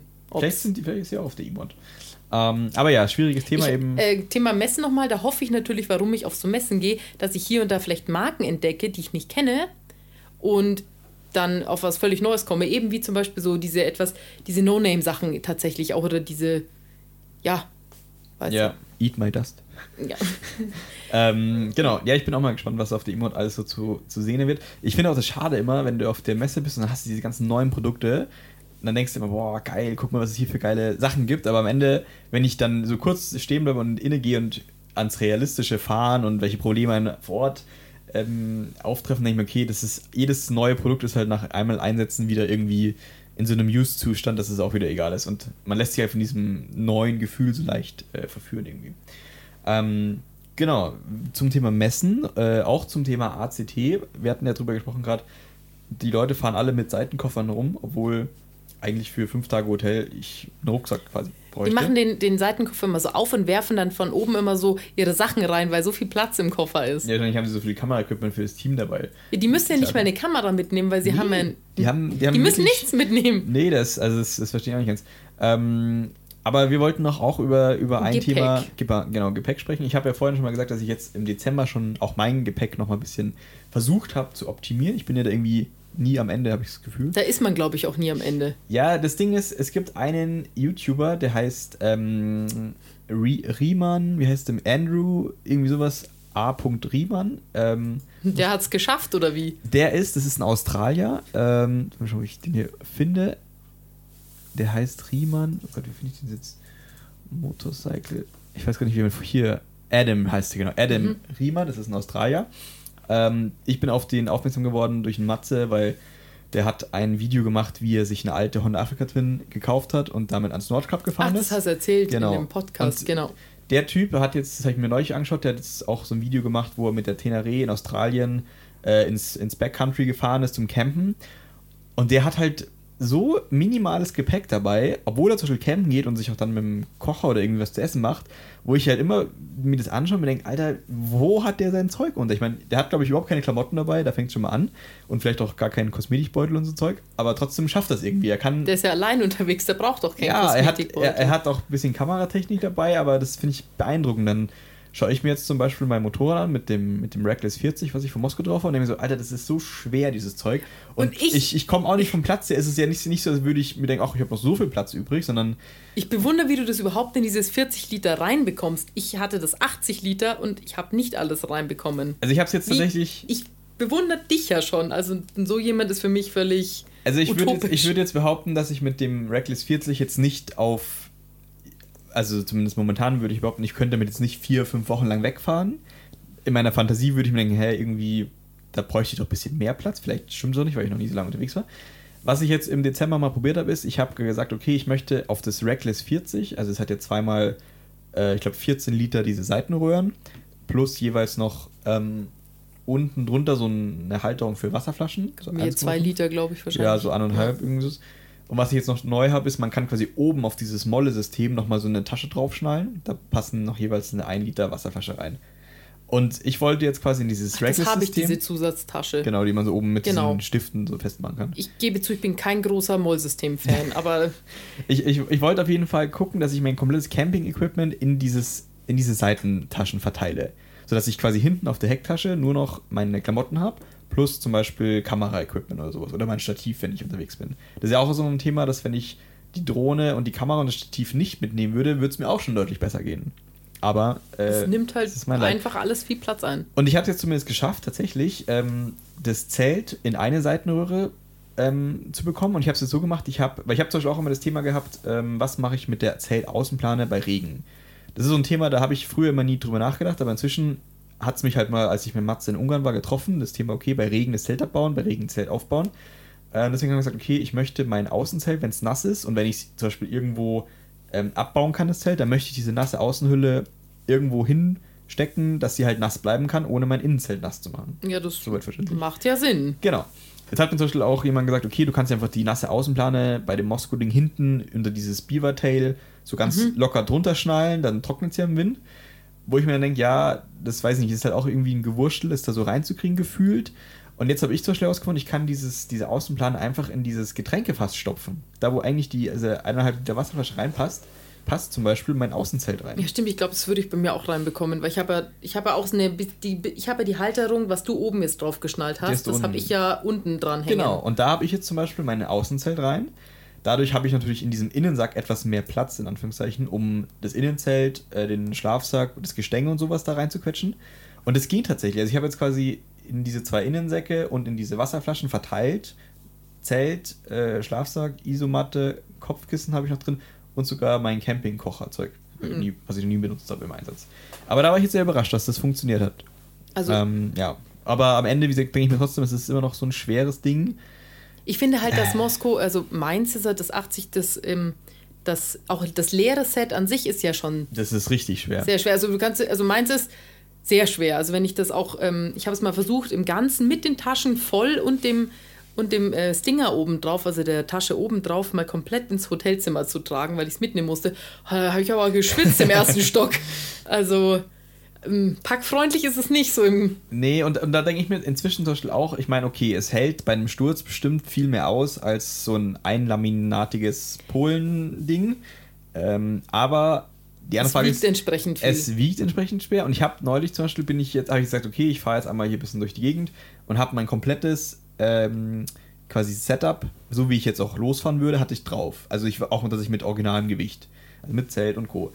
Und dann bin ich irgendwie einen Tag später, habe ich das Ding abgebaut, weil ich zur Waschstraße gefahren bin. Und dann dachte ich mir, Alter, das ist so ein Unterschied, wenn das Motorrad hinten kein Gewicht drauf hat. Und das ist zum Beispiel auch etwas, was dieser, ähm, wer ist der jetzt, äh, Adam Riemann in, in einem seiner Videos mal gesagt hat, dieses Thema Gewichtsverteilung beim Packen. Zum Beispiel, dass du sagst, dass er sagt, hey, ich habe ja auf der einen Seite der Motorrad meinen Auspuff mit 3 Kilo. Also packe ich mein Gewicht auf die Gegenseite. so, genau, dass ich diesen, allein diesen 3 Kilo Auspuff rechts schon mal links mit irgendeinem Gepäckstück ausgleiche. Ja, das versuche ich allerdings auch, dass ich ähm, das und, ausgleiche und, so und, natürlich die schweren Sachen äh, so tief wie möglich natürlich transportiere. Es geht halt manchmal aufgrund vom Sortieren nicht so gut. Genau, und das, aber das ist halt so ein Thema, wo ich mir denke, das ist, ich meine, ich mache die Geometrie des Motorrads schon so kaputt, indem ich da einfach Gewicht drauf haue und desto mehr ich Gewicht halt noch lade, weil halt zum Beispiel mein Gepäcksystem so, so sackschwer ist, desto ja, mehr entferne ich mich von dem eigentlichen, was das Motorrad kann. Und wie gesagt, bei der Tenerie merkt man es extrem, ob hinten Gepäck drauf ist oder nicht. Also natürlich kannst du auch mit Gepäck fahren, aber du merkst es einfach. Ich finde der Schwerpunkt, wenn der halt hoch liegt, das, ähm, ich merke das schon auch. Also ich hatte zum Beispiel das Problem, ich habe nicht alles in mein 80 Liter reingebracht und habe demzufolge eine zusätzliche Tasche beladen und die habe ich dann oben noch mit drauf geschnallt, weil theoretisch in diesem Biberschwanz, den man da ja hinten aufmachen kann, wird er ja auch so verkauft, da kann ich eine zusätzliche Tasche mit reinspannen. Habe ich gemacht. Und demzufolge war das wirklich wie so, der ein Schwerpunkt Turm. war so hoch, war so ein Turm. Und wenn ich eine Kurve gefahren bin, ist es von rechts auf links ge Echt? geschwungen. Also ich habe das schon, also den Unterschied gemerkt. Ja, das vor allem. War jetzt ja. nicht die klügste Idee, ich würde es jetzt so nicht mehr lösen. Ja, es ist immer irgendwie ein leidiges Thema und wie gesagt, äh, ich bin jetzt auch noch nicht ganz beim Ende angekommen. Ich habe es jetzt momentan eben so gelöst, dass ich das Zelt und so eben verteilt habe und habe jetzt hinten eine, je nachdem, wo, wie, wie lange ich jetzt wegfahre, entweder eine 22 Liter Heckrolle, die von Moskau oder von Ortlieb so eine 35 Liter Rolle, die ich einfach hinten in diese Beavertail schmeiße, weil am Ende kannst du in so eine Heckrolle einfach da kann man halt relativ viel reinpacken. Und ja, aber da muss man der Fairness halber jetzt wieder sagen, du hast ja auch das äh, 40 Liter, wo du den äh, Du kannst dein Beavertail oder wie auch immer man ihn ja. nennt, ja drehen um 90 Ach, stimmt, Grad. Bei dem anderen geht es nicht. Nein, ne? das 80 Liter hat diese Funktion leider nicht. ist ja nicht. nur quer quasi. Du kannst es nur quer und demzufolge auch kein größeres, weil wenn du die Seitentaschen, um den Schwerpunkt tief zu halten, relativ voll machst, stehen stimmt. die ja so weit hoch, dass du kein anderes Gepäckstück außer dieses die dafür vorgesehene Rolle obendrauf bekommst. Jetzt, also ja, keine Chance. Und demzufolge, ich hatte mir das auch so schön vorgestellt, cool, dann nehme ich eine größere Rolle und tue die dann längs hinten drauf, bis zum Gepäckträger halt hinten. Aber es geht nicht. Das, ich verstehe nicht, warum Moskau das nicht gemacht hat. Und ich meine, das System kostet richtig gut Kohle. Und diese simple Funktion, dass jedes Polen-Pendant äh, hat, hat Moskau leider nicht. Und das finde ich richtig schade. Jetzt fällt ja. mir gerade ein, weil ich habe heute tatsächlich jemanden angeklickt. Der hatte das so? Ja. Hast du wahrscheinlich selber umgebaut, weil es ihn so genervt Nee, hat. nee, da ist es mir dann aufgefallen, ich weiß nicht, ob ich das Bild noch auf die Schnelle finde, aber da hat man gesehen, dass diese zwei Seitenröhren, So weit hochstehen. genau, und dann, und genau dazwischen quasi die, Die Röhren finde ich an sich schon, dadurch, dass die genau. ja genau sehr lang nach oben rausstehen, sind die auch zum Packen tatsächlich sehr schwierig, muss ich sagen. Ja, das ist, Und was ich bei Moskau festgestellt habe, sind die diese Säcke zum Packen haben innen so eine Beschichtung, dass das Zeug nicht, ich sag mal, Nicht nicht, sehr, rutscht. nicht rutscht. Das heißt, du stopfst da rein und bleibst immer an dieser Außenwand hängen und du kriegst es, wenn du es dann doch reingekriegt hast, nie wieder raus. ich habe jetzt folgendes gemacht, ich habe meine Taschen, weil das Problem ist ja auch diese, dieser, dieser Sack, also diese Außenhülle, ähm, also nee, andersrum, äh, wenn ich in den Innensack, Entschuldigung, wenn ich in den Innensack meine Kleidung zum Beispiel reinstopfe, dann bilde ich ja unten so eine Art Luftbubble. Ja, und da gibt es kein Ventil. Ich habe jetzt einfach ein Panzertape unten geklebt, habe mit dem Cuttermesser ein Loch reingeschnitten, weil mich das so genervt hat, dass wenn ich, Ich da was reindrücke, dass da unten, ich meine, Es ist halt nicht mehr wasserdicht, ne? Ja, okay, aber das ist, also das ist, da, da wo ich mir denke, ganz ehrlich, da ist unten, wenn ich unten ein 2 mm Loch reinmache, das würde reichen, damit ich die Luft rauspumpt. Von mir ist, es gibt doch mit Sicherheit Ventile, die in eine Richtung aufgehen. Genau, das müsste man da verbauen unten. Weil das ist- vermisse das ich ist- auch absolut, so ein Ventil, genauso wie ich ein Ventil vermisse, wenn du dann oben rollst Genau, und es zumachst. das gibt's es auch. gibt kein Entlüftungsventil, das heißt, du hast da immer die Luft drinnen und du kannst es nicht pressen dadurch. Das ist ja, und das, das nervt mich tatsächlich auch. Also es gibt andere, andere Hersteller, die kriegen das ja. Günstigere Hersteller und ich sag mal eigentlich sogar minderwertigere Hersteller, die Ja, dafür eine bessere Lösung finden. Wahrscheinlich geht es halt am Ende darum, dass man sagen kann, naja, so könntest du den Sack unter Wasser drücken und er ist wasserdicht. Und wenn da jetzt so ein kleines Ventil drin wäre, könntest du nicht mehr unter Wasser trinken. Vermutlich, aber ich Das, glaube. wenn dein Moped zum Beispiel im Fluss umfällt, Entschuldigung. Ja, aber wenn du jetzt halt wirklich so ein Einwegventil oder diese Ventile, meine super billige Louis-Tasche, 30 Liter Rolle, die hat 15 Euro gekostet. Die hat so ein Ventil und das kann man zuschrauben. Und das Stimmt. ist dann Es wasserdicht. gibt, stimmt, so ein Schraubventil wäre auch die Lösung. Ja, weil das ist ein das- Schraubventil. 15 Euro kostet die Tasche und die Ah. ist komplett wasserdicht. Also ich habe tatsächlich schon mal geguckt, ob ich, ob ich für diese Innensäcke einfach irgendeinen anderen Innensack nehme von irgendeiner anderen Damit Firma. es rutscht. Genau, oder halt einer, weil der ist ja auch relativ dick von Material. Da geht natürlich wieder Platz und Beweglichkeit verloren. Ja. So. Aber ich habe jetzt noch keine alternative Kunden, die mir da passt, aber ich gebe dir recht, das ist tatsächlich ein, ein Käse. Ist aber auch, muss man sagen, bei ganz vielen anderen von diesen Seesäcken. Die haben, da gibt es viele, ich glaube sogar den Ortliebsack, den ich habe, der hat genau dasselbe Problem. Den, der hat auch kein Ventil. Also, ja. Aber das ist wahrscheinlich genau dieses Thema, dass die Leute sagen, naja, entweder ist es halt 100% wasserdicht oder Mhm. halt nur zu 90%. Aber in dem Fall würden wahrscheinlich mit dem Kompromiss die meisten Leute. mit so einem Schraubventil oder irgendwie sowas wäre ja eigentlich cool. Aber ja, wie gesagt. Ähm, genau. Jetzt liegt schon im Keller. Mos Moskau-Bashing. Ähm, wenn wir gleich dabei sind, uns hier kritisch mit Sachen auseinandersetzen, wir wollen ja nicht haten, wir wollen uns ja kritisch ähm, mit Sachen beschäftigen, oder? Das ist, äh, ja, das ist halt mal ehrliches Feedback. ja, und das, das haben wir vorhin auch gesagt, das, also meiner Meinung nach fehlt das so ein bisschen in der Motorrad-Community. Es gibt so Themen, die sind so unter der Hand oder hinter der Kamera oder so, oder quasi, wenn es nicht offiziell gesagt wird, dann sind da viele derselben Meinung. So. Aber man darf aber, nichts aber, Böses genau, sagen. aber es darf keiner laut aussprechen nach dem Motto. So wie wenn ich sage, es gibt, keine Ahnung, irgendwelche YouTuber, die verzapfen in den Käse, weil sie mit Clickbaiting sich durch die Gegend ähm, äh, aufrecht halten, indem sie immer irgendeinen Titel mit, oh mein Gott, äh, heute wäre ich fast gestorben und dann schaust du dieses Video an du und denkst umgef- ganz ehrlich, auf die Seite. Ganz ehrlich, ich habe mir neulich, ich bin jetzt, ich, ich habe überhaupt nichts gegen Itchy Boots. Und ich habe mir neulich, saß ich auf der Couch mit meiner Freundin, haben wir so ein bisschen YouTube, so die Thumbnails durchgeklickt. Und dann sah ich ein Bild von ihr. Äh, ich weiß nicht mehr, was im Videotitel Titel stand. Auf jeden Fall lag sie auf einer Trage auf dem Boden. Ähm, also es hätte sie gerade einen Crash irgendwas gehabt. Ja. Und dann stand, ich glaube im Titel, ich weiß nicht, da stand glaube ich nicht unbedingt mal was Reißerisches im Titel. Weiß ich gar nicht aber mehr es genau. reicht zum draufklicken. So, und dann habe ich draufgeklickt und dachte, okay, krass, die hat's gelegt, weil ich meine, da liegt ein Bild, wie sie auf einer Trage am Boden liegt. Und dann gucke ich mir das Video an, dann ging es darum, dass sie irgendwo in Mexiko oder wo sie immer sie gerade ist, so eine Motorrad-Rallye mitgefahren ist. Das ganze Video völlig unspektakulär. Und am Ende, weil sie Knieschmerzen hatte, hat dann wirklich in den letzten zwei Minuten des Videos, hat dann irgendjemand gesagt, ja komm, leg dich mal da auf die Trage, ich gucke mal dein Knie an. Aber wirklich so, das Bild hatte Furchtbar. nichts mit diesem Video zu tun und wirklich du hättest einfach am Ende von irgendeinem random Video sagen können, komm, ich leg mich einfach mal kurz auf die Trage, wir machen ein Foto, ich habe ein Thumbnail und da dachte ich mir ganz ehrlich, Es Ichi nimmt- Boots ist so eine Berühmtheit in dieser Motorradszene, die hast du nicht nötig, mit so einem Bild, was wirklich 10 Sekunden aus einem halbstündigen Video war, und zwar ganz am Ende, Attention zu erzeugen, wo ich mir dachte, ganz ehrlich, das kann es nicht sein. Und das ist leider, sorry, muss ich mich kurz aufregen, das ist leider das, was viele machen, dieses mit Versuchen mit einem reißerischen Titel Aufmerksamkeit zu erzeugen, nur weil sie scheinbar ja das nötig haben, wo ich mir halt denke, ganz ehrlich, dann ist halt der Titel nicht so reißerisch und es, es klicken halt die Leute an, die es wirklich interessiert oder die wissen, was sie bekommen von der Person, aber ich versuche doch nicht Fremde mit irgendeinem Titel, der eigentlich nicht stimmt, wenn man mal ganz Ja, zu ehrlich ködern. ist, zu ködern. Und das finde ich Ja, scheiße. ich, ehrlich gesagt, wenn es Leute gibt, denen ich folge, auch egal auf YouTube, auf Instagram, und es fängt sowas an, ich, ehrlich gesagt, ich entfolge mittlerweile und versuche wirklich keine Views mehr zu geben und weil ich unterstütze es nicht, weil ich finde es irgendwie, ge- ähm, ja, einfach bescheuert. Lustiger, lustiger kleiner Schwenk zu dem Thema keine Klicks und Views mehr geben. Sagt dir der Drachenlord was? Nein. Okay, es gab mal Sollte so ich ein, den kennen? Äh, nee, nicht unbedingt. Es gab mal so einen YouTuber, der hat quasi ganz viel Aufmerksamkeit dadurch erzeugt, dass er halt, der hat einfach nur seinen, seinen Alltag dokumentiert und ganz, also quasi so wie wenn du dich beim Butterbrot essen filmen würdest, so inhaltlich. Ist das nicht spannend? Nein. Der hat sich dabei gefilmt und dann haben sich Leute quasi darüber aufgeregt, dass er, ich sag das mal so ganz abstrakt, dass er sich halt einfach bei solchen Banalitäten filmt oder dass er halt von sich sagt, keine Ahnung, ich bin ein toller Typ.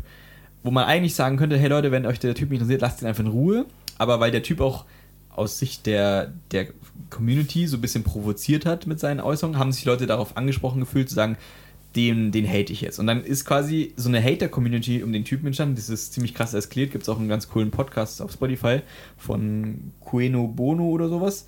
Wer hat Angst vor dem Drachenlord? Unbedingt mal anhören, wer sich da an dem Thema so ein bisschen interessiert. Auf jeden Fall haben dann seine Hater, damit er auf YouTube kein Geld mit den Videos verdient hat, haben sie quasi das so gemacht. Keiner hat sich seine YouTube-Videos angeschaut. Einer hat dann quasi immer das YouTube-Video in irgendeinem Forum verlinkt und die Leute haben das dann über dieses Forum angeschaut, damit er keine Klicks bekommt. Also eigentlich natürlich fies, aber so gesehen haben sie gesagt, hey, wir wollen uns zwar seine Videos angucken, weil er irgendwie die ganze Scheiße produziert, aber wir wollen ihm nicht dafür noch Geld geben, dass er mit so einem Blödsinn eben Geld bekommt und haben das so umgeführt. Weil das ist, geht es mir manchmal auch so, dass ich mir von irgendwelchen YouTubern ähm, gerne die Videos angucke, eigentlich nur, weil ich genau schon weiß, ich werde mich drüber aufregen, aber halt auch weiß, in dem Moment, wo ich das Video anklicke, kriegen sie dadurch, ich sage jetzt mal blöd, Geld. Da bin ich auch immer so, da überlege ich mir mal, ist es mir das jetzt Ja. wert? Äh, bin ich neugierig genug, dass ich, aber oder gönne ich es ihm doch Und du nicht? siehst ja Also, auf YouTube inzwischen auch nicht mehr, wie viel Dislikes ein Video kriegt. Das ist ja auch so ein Thema. Ja, man darf ja nichts Also mehr kann- schle- genau, Da sind wir mal wieder bei fehlender. Kritik für in jeglicher, jeglichem Thema. Ich würde es auch sagen, in jetzt nicht nur im Motorradsektor, ich finde, das nimmt auch immer mehr zu, dass man auch selber nicht mehr so kritisch ist. Zum Beispiel, wenn sich jetzt jemand für 600 Euro eine Hose kauft, so eine Revit-Hose oder 800, dann sagt irgendwie keiner mehr heutzutage, die Hose kostet 800 Euro, aber sie ist eigentlich wirklich nicht gut. Das Für das sagt vor keiner. allem, ja. Keiner kritisiert irgendwie mal was, weil man hat ja viel Geld dafür ausgegeben, man würde sich ja selber dadurch irgendwie schlechter machen, weil man was Falsches gekauft hat. Und ich finde, das vermisse ich manchmal auch, dass jemand auch ehrlich sagt, nee, da habe ich einen Fehlkauf gemacht. Das ist Mist. Ja, man versucht es halt immer wieder gut zu rechnen oder halt dann äh, Instagram-mäßig gar nicht erst zu sagen, wenn etwas schlecht läuft, so nach dem Motto. Hast du irgendein Produkt, das du gekauft hast, wo du sagen würdest, das war der absolute Fehlkauf? Huh, also also so einen richtigen Fehlkauf vielleicht nicht. Ich glaube, es gibt einige Sachen, wo ich jetzt im Nachhinein sagen würde, okay, das ähm, gibt's, gibt's bessere Optionen, sind jetzt vielleicht unpraktisch.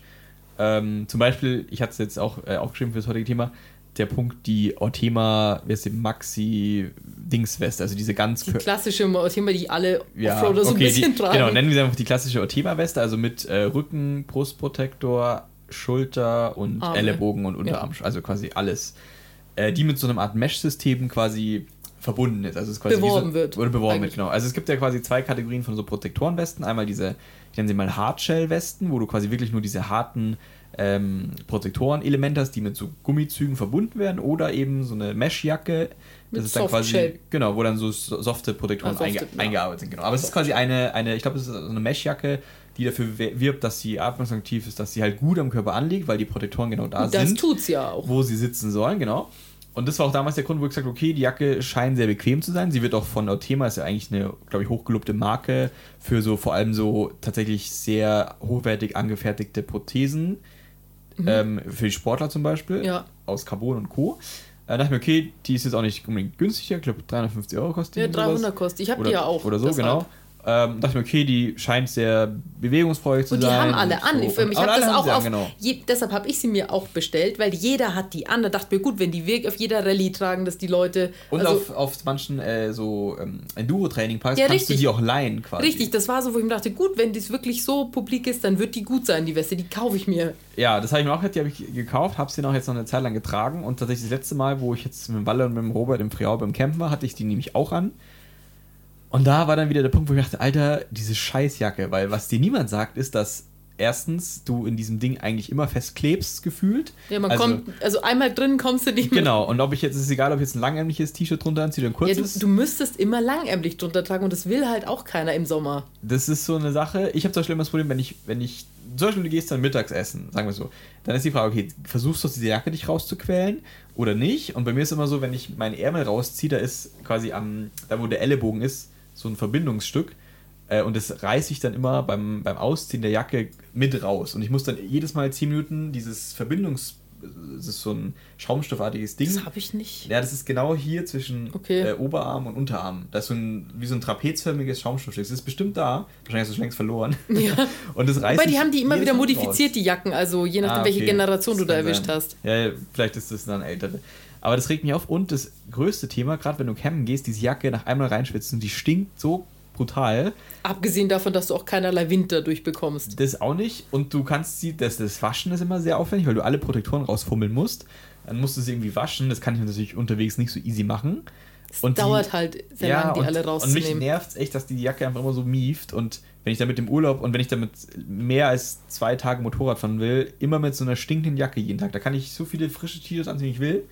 Die Jacke stinkt einfach. Und das finde ich tatsächlich inzwischen ein K.O.-Kriterium, wo ich jetzt für mich sagen würde, ich bin auch schon überlegen, ob ich mir nicht eine andere Jacke kaufen soll, also ein, ein anderes System, dieses reine Shell-System, weil ich einfach der Meinung bin, mich nervt es, wenn ich im Urlaub bin und dieses Ding anhabe und immer mit dem Geruch konfrontiert werde. Und gerade beim Campen, wo es ja im Zelt noch liegen muss und ich nicht mal irgendwie, ja. Mein, höchst, mein größter Kritikpunkt, also von der Passform finde ich ihn sehr, sie sehr gut und sehr bequem. Das- Das, das- ist überhaupt kein Thema. Also Nee. sie liegt auch wirklich gut an und man spürt sie eigentlich nicht.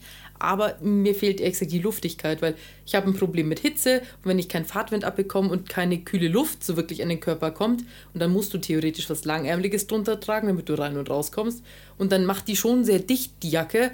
Also mir fehlt tatsächlich so ein bisschen der Mesh-Effekt, weil die sehr Ja, dicht gewebt ist und sehr synthetisch wirkt dadurch. Also, Ja, oder ist das, ich weiß es gar nicht, wie viel Synthetikanteil die bin, hat. bin ich ganz bei dir. Also wirkt, wenn ich die jetzt mal so für einen Tagesausflug oder wenn ich sage, ich gehe jetzt irgendwie in die Kiesgrube zum Schotterfahren so ein bisschen, Praktisch ist sie. Dann Also sage ich, dafür. okay, genau, ist cool, aber inzwischen ziehe ich die nicht mehr auf eine, wenn ich jetzt weiß, ich fahre mehrere Tage auch im Sommer weg, weil ich genau weiß, ich schwitze in Jacke mehr, als wenn ich jetzt meine aktuelle Revit, was auch immer Jacke anziehe. Also die mit den eingebauten Protektoren anziehe.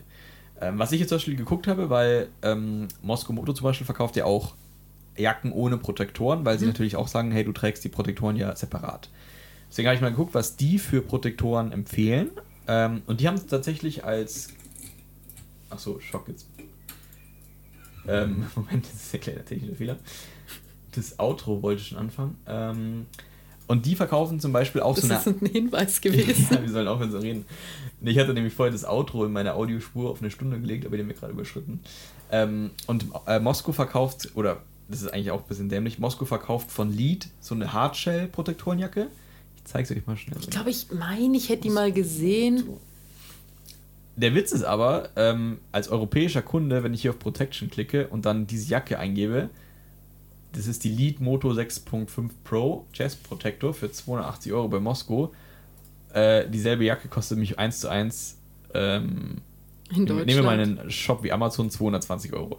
Wo ich mir auch denke, hä, wieso sollte ich die Jacke über Moskau kaufen, wenn ich sie einfach für 60 Euro günstiger das ist schon Amazon- eigentlich ganz schön grob. Das verstehe ich tatsächlich nicht. Also vor allem als europäischer Händler, wo ich mir denke, hä, ich zahle bei euch wahrscheinlich noch Versand dafür. Also, verstehe ich nicht. Und vor allem kannst du es dann nicht mal so gut zurückgeben, weil es muss ja jedes Mal, ja. Ich musste, ja, also da kaufe ich sie, das, keine Ahnung. Kann man bei Amazon bestellen. Generation Benedikt sagt sich einfach, ich google nach dem Produkt und kaufe es einfach dann für, wahrscheinlich mit Versand, 80 Euro günstiger bei Amazon. Aber egal.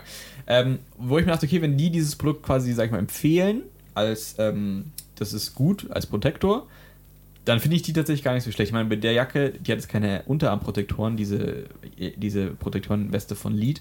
Da müsste man sich dann wieder, das verkauft zum Beispiel Moskau auch, so einen Ellenbogenschoner dazu. Aber ich finde, dann wird es aber auch schon wieder echt umständlich mit dem An- und Ausziehen. Ja, ich glaube halt, dass die, ich kann mir vorstellen, dass diese Protektorenweste aus diesen Hardshell-Dingern, dass man die noch sogar relativ, dass die vielleicht sogar sehr luftig ist. Ich meine, du siehst jetzt. Das kann ich mir sogar vorstellen, mit der viel, große Löcher. Genau, da kommt sie dann eher auf dein T-Shirt an, was du anhast. Und das wechselst du ja dann auch vielleicht jeden Tag oder jeden dritten. Oder gar nicht. ähm, aber das, das wäre jetzt zum Beispiel eine Überlegung, wo ich mir sage, okay, dass ich lieber sowas anziehe. Aber da bin ich aktuell auch so ein bisschen bei der Punkt, dass ich mir denke, ganz ehrlich, ich soll jetzt 220 Euro für etwas ausgeben, damit die Themajacke im Schrank wieder rumliegt. Das ist so, wo ich mir denke, ich, man kauft die ganze Zeit neue Sachen, nur weil man irgendwie mit nichts, oder ich jetzt zumindest nichts mit 100% happy bin. Ich habe aber auch so viele Sachen, weil mir es geht sehr ähnlich. Es ist irgendwie immer dieser Drang, es doch zu optimieren, weil genau, man hat wenig Mitnahmemöglichkeit und man versucht es so effizient und so, so passgenau wie möglich irgendwie alles zu gestalten. Ja, es ist vielleicht auch auf die Bedürfnisse. Vielleicht ist es auch ein Beweis dafür, dass man so krass in diesem Thema drin ist, dass man versucht, immer das optimierteste, das Besteste zu haben. Wenn ich jetzt zum Beispiel sage, ja, aber man ärgert sich sonst zwei Wochen genau. im Urlaub jeden Tag und das will halt keiner im Urlaub. Genau, zum Beispiel, wenn ich jetzt sage, ähm, aber jetzt als Beispiel, weil es bestimmt Leute unter euch gibt, die sagen, hey, ganz ehrlich, ich sage, ich fahre seit sechs Jahren mit denselben Klamotten, habe mich noch nie darüber beschwert. Da könnte man jetzt sagen, naja, vielleicht bist du nicht so krass vom Interesse oder von der Zeit in diesem Hobby drin, dass du sagst, ich gucke mal exakt, wo was ich verbessern könnte, oder es ist dir halt nicht so wichtig, oder du hast halt einfach nicht so viel Spaß wie wir daran, etwas zu optimieren. Ich glaube, ehrlich gesagt, da kommt schon auch ein bisschen dieser Vielleicht kauft man auch gerne Dinge, vielleicht optimiert man gerne Dinge. Ich finde es eigentlich schön, wenn jemand auch genügsam ist, ehrlich gesagt, weil das diesem Materialismus ein bisschen entgegenarbeitet. Ich gehöre da leider nicht dazu, genügsam zu sein, sonst würde ich nicht dauernd neues Motorrad kaufen, einfach weil ich mit nichts zufrieden bin. Aber ich ich denke mir, es ist mein Hobby, meine Freizeit und mein Urlaub und da möchte ich mich über, so, ich sag mal, materielle Dinge nicht ärgern müssen. Nee, das Also das ist mein Anspruch, dass ich versuche, das immer zu optimieren. Wenn, wenn die Ortema-Jacke zum Beispiel auch nicht so stinken würde oder ich dafür eine Lösung hätte, dann würde ich auch sagen, hey, passt ja auch. Aber mich tatsächlich, und ich meine, da kann man jetzt drüber streiten, haue ich mir jeden Tag eine Dose Deo auf die Jacke drauf und spare mir das Geld oder gebe ich 220 Euro dafür aus, dass ich eventuell damit happy bin? Das ist halt auch mal so die Frage. Wenn du hast ja wenigstens noch die Wahl, ich hätte sie gar nicht, weil ich kann mir so eine Jacke nicht anziehen. Ja, weil für Damen gibt es die nicht. Echt? Ich dachte, ich... Also so, solche ja, Hardshell-Sachen so, gibt es zwar im Motocross-Bereich, aber das, alle Figurtypen deckst du damit jetzt nicht ab, würde ich mal sagen. Das, das also damit bleibe ich wieder mal bei Otema und habe da gar nicht die Möglichkeit. Die, die Industrie will ja nicht, dass die Frau sowas macht. Nein, nein, das soll die will soll. nur im engen Lederanzug. ja, da gibt es komischerweise viel Auswahl. Da gibt es viel Auswahl. Naja, auf jeden Fall finde ich das sehr interessant. Ähm, und da auch noch gleich zu dem Thema ähm, mit dem extra Protektoren, zum Beispiel Füße, Knie. Ich habe jetzt relativ kurze Beine im Verhältnis äh, wenn ich mir bei einem Motocross-Stiefel oder wie jetzt meine Sidi ähm, Enduro-Stiefel kaufe, die, die, gehen, gehen mir, sehr hoch. Die gehen mir fast bis zum Knie. Und jetzt versuch mal einen Knieprotektor anzuziehen, wenn, wenn das obere Ende von deinem Stiefel so ungefähr eine Handbreit unter deinem Knie aufhört. Wie soll das funktionieren? Bei mir sieht das aber auch immer ein bisschen komisch aus, weil das, der Knieprotektor so oberhalb des Stiefels der, rausgewurschtelt, ja. so quer hängt. Das sieht dann immer so, als hätte ich so ein dreifach gewinkeltes Knie. Also ich habe mir da jetzt auch, ich habe jetzt so eine, ich habe so eine, Prote also auch von der Thema so eine Protektorenhose fürs für den Oberschenkel quasi. Mhm. Die, die, ist quasi seitlich am Oberschenkel. Ach, die so. habe ich auch, so eine kurze Hose. Ja, genau. Die habe ich auch von Ortema. Die ist auch super eigentlich null atmungsaktiv. Ja, eigentlich könnte ich immer zum Skifahren an. Ja, die hat auch einen Steißbeinschutz. Genau. Und die habe ich an, damit ich halt quasi für den Oberschenkel was habe. Ironischerweise hat meine normale Motorradhose keinen Oberschenkelschutz. Bei mir hat sie aber, meine Revit-Hose hat aber zwei Taschen, dass du da Protektoren mhm. reintun kannst. Sind da auch drinnen. Das ist nicht praktisch. Ähm, und diesen Knieprotektor, den ich habe, der ist auch von Lead. Auch so mit diesem Mesh-System, also mit diesem Netz-Mesh-Dings äh. Ähm, der zum Beispiel, der passt zwar jetzt so an mein Bein, dass ich das mit dem Stiefel verkraften kann, aber jetzt mal wieder beim Thema Hitze, hatte ich nämlich letztes Jahr auch, wenn ich bei heißen Temperaturen oder wenn es einfach warm ist im Sommer, dieses Knieding anziehe, dann kriege ich, weil ich den ja, also ich ziehe ihn dann auf die nackte Haut dann, wegen Was der Temperatur. Was schon der erste Fehler ist. Ist der erste Fehler, weil ich kriege dann extreme Wasserbläschen und wirklich, und die tun auch weh das nach einmal tragen und aufscheuern. Kann ich mir vorstellen, dass es weh tut. Und andererseits aber möchte ich keine, ähm, so eine Funktionsunterwäsche drunter ziehen, weil ich meine, wenn es warm ist, dann... Dann hast du im Sommer schon wieder drei Hosen an. Genau, und dann will ich mich, dann ist da vorne ein Badesee, wo ich mir dann, komm, wir machen kurz eine Pause, dann ziehe ich erstmal 40 Schichten Hosen an und aus also das ist auch so ein Ding, wo ich mir denke, so ganz ehrlich, bei, bei der Brust, also beim Oberkörper, lasse ich es mir noch eingehen, eine Protektorenjacke zu tragen. Aber an den Füßen habe ich gesagt, ganz ehrlich, ich ziehe keine Hose, also ich ziehe nur noch Hosen an, die einen Knieprotektor drin haben. Von mir aus ziehe ich auch nochmal diese, diese kurze Oberschenkel-Dings-Hose von der Thema an. Aber Knieprotektoren bei meiner Körpergröße ist einfach scheiße. Ich bei mir wäre es ähnlich. Aber ich hätte doch einen, einen letzten Kritikpunkt hätte ich noch. Jetzt Heute ist ja Kritik, Kritikabend. Ähm, ich würde zum Beispiel gerne diese etwas luftigeren, ich sag mal, auch von Revit gibt es die wie so Motocross-Hosen aussehen, diese aus der Dirt Collection sind die, glaube ich. Da ist allerdings auch immer Das das, Problem. Protektor, ne? Nein, die haben nie Protektoren. Das heißt, du musst wieder externe Protektoren drunter tragen. Da gibt es keine Taschen, keine eingenähten. Und das finde ich schade, weil ich würde gerne mal eine Hose kaufen, die für in die Stiefel geschnitten ist Mhm. und die ein bisschen leichter ist, die deutlich größere Belüftung hat, eben wie eine Motocross-Hose, ähm, die Features hat. Aber Hat nicht der Marc so eine Hose? ja, die hat auch keine Protektoren drin. Oder hat die? Ich weiß es jetzt tatsächlich gar nicht. Tja, das wüsste ihr jetzt. Ja, das weiß ich wirklich nicht. Es ist eine Klimmhose. Aber nee, doch die andere. Achso, das ist eine von als wir, als wir letztes Jahr auf dem Touradec Trail Event waren. Da hat er die noch nicht gehabt. Ah, so. Da sind wir wieder beim Thema Konsum. Ja, es ist. Und Optimierung. Das, äh, Also man kann nie genug Hosen haben. Nee, also weil hab- mit Protektoren, ohne Protektoren. Ich habe ja auch von Moskau diese Woodlands-Hose, das ist so eine ganz, wie nennt man das, fast schon so ein, ähm, so ein Softshell-artiges, Mhm. fast schon äh, äh, Hosenmaterial, die ist total äh, atmungsaktiv und hatte die auch ähm, in den Westalpen vor zwei Jahren an, obwohl es da auch teilweise kälter war, konnte ich die Hose mit einer langen Hose drunter ähm, Ja, sehr, sehr wärmer gut tragen. geht noch. Genau. Also wärmer machen. Ja, und die Hose war auch, die ist halt mega geil von der Beweglichkeit, aber hat halt auch keine Protektoren. Und da habe ich dann wieder diesen Scheiß, dass ich dann meine Knieprotektoren anziehen muss. Und da die Hose aber tatsächlich dann wieder, die ist zum Beispiel auch keine Kurzgröße. Das heißt, ich musste sie von meiner Mama äh, kurz schneidern lassen, weil Moskau per se keine Kurzgrößen verkauft, was ich mir auch wieder denke, ihr habt zwar Frauengrößen, aber keine Kurzgrößen. Nee, die haben keine Frauen. keine Sag- Frauen, Nein, du, die, haben S, keine Frauen. Die, genau, und die S-Größe ist halt einfach, die ist halt für keinen Mann gedacht, aber vielleicht für eine Frau. Aber Ist ich habe halt halt die Beine, so ich habe die Beine von der. S-Größe so. Ja. Keine Ahnung. Also das finde ich irgendwie schade. Ähm, das ist zumindest dann ein Punkt, wo andere Marken irgendwie wieder prahlen oder gut dastehen, die Kurzgrößen anbieten. Weil ich meine, man muss, finde ich schon, gerade als, wenn man als eine gute Marke dastehen will, sollte man halt Einen realistischen Markt abdecken und nicht nur. ja, zum Beispiel, wie gesagt, von, von X, ähm, von denen habe ich auch aktuell die Hose und die habe ich jetzt schon seit, seitdem ich die Tenere habe, weil das eine Kurzgröße ist, die passt mir von der Länge perfekt. Und die Hose sitzt einfach. Die hat auch schon mal ein Loch gehabt, habe ich dann wieder zugenäht und so. Und das ist tatsächlich eine Hose, wo ich sage, Ein ich meine. Liebhaberstück. Ja, die, die ist schon ein bisschen used, die ist vielleicht auch schwer und so, aber trotzdem, ich habe jetzt Hosenträger an, deswegen ist sie nicht mehr so schwer. aber die Hose ist einfach perfekt von der, von der Länge für meine Füße und das hat bisher keine andere Marke geschafft. Und dann, wenn wir auch noch bei dem Thema, was ich zwar heute gar nicht mehr anschneiden will, weil es zu lange dauern würde, aber so dieses Thema. Fürs nächste Mal. Das nächste Mal, genau.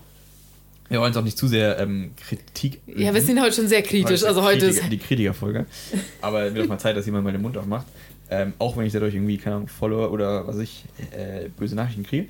Aber so dieses Thema ähm, Sponsoring und Leute, die von irgendeinen Marken zu 100% ausgestattet werden. Also ich persönlich werde ja von keiner Marke ausgestattet oder irgendwie zu 100% gesponsert. Das Einzige, was ich tatsächlich ergaune, ist mal irgendwelche Rabattcodes oder dass man mir mal ein Produkt zuschickt so. Aber ich könnte auch von keiner Marke zu 100% alle Klamotten tragen. Weder von Moskau, Revit, Klein, was auch immer. Und das verstehe ich dann immer nicht. Es kann keiner überall auch reinpassen. Genau. Das geht nicht. Und schau mal, das, das war jetzt, um den Anschluss zu dieser Hose zu finden, wenn jetzt zum Beispiel Revit sagen würde, hey, Benedikt, hier, wir geben dir unsere komplette Produktpalette, such dir was, was wir sagen, ja, sorry, keine eurer Hosen passt mir. Ich könnte eure Damenhose vielleicht anziehen, aber dann habe ich leider nicht die passende Hose zu meiner Jacke.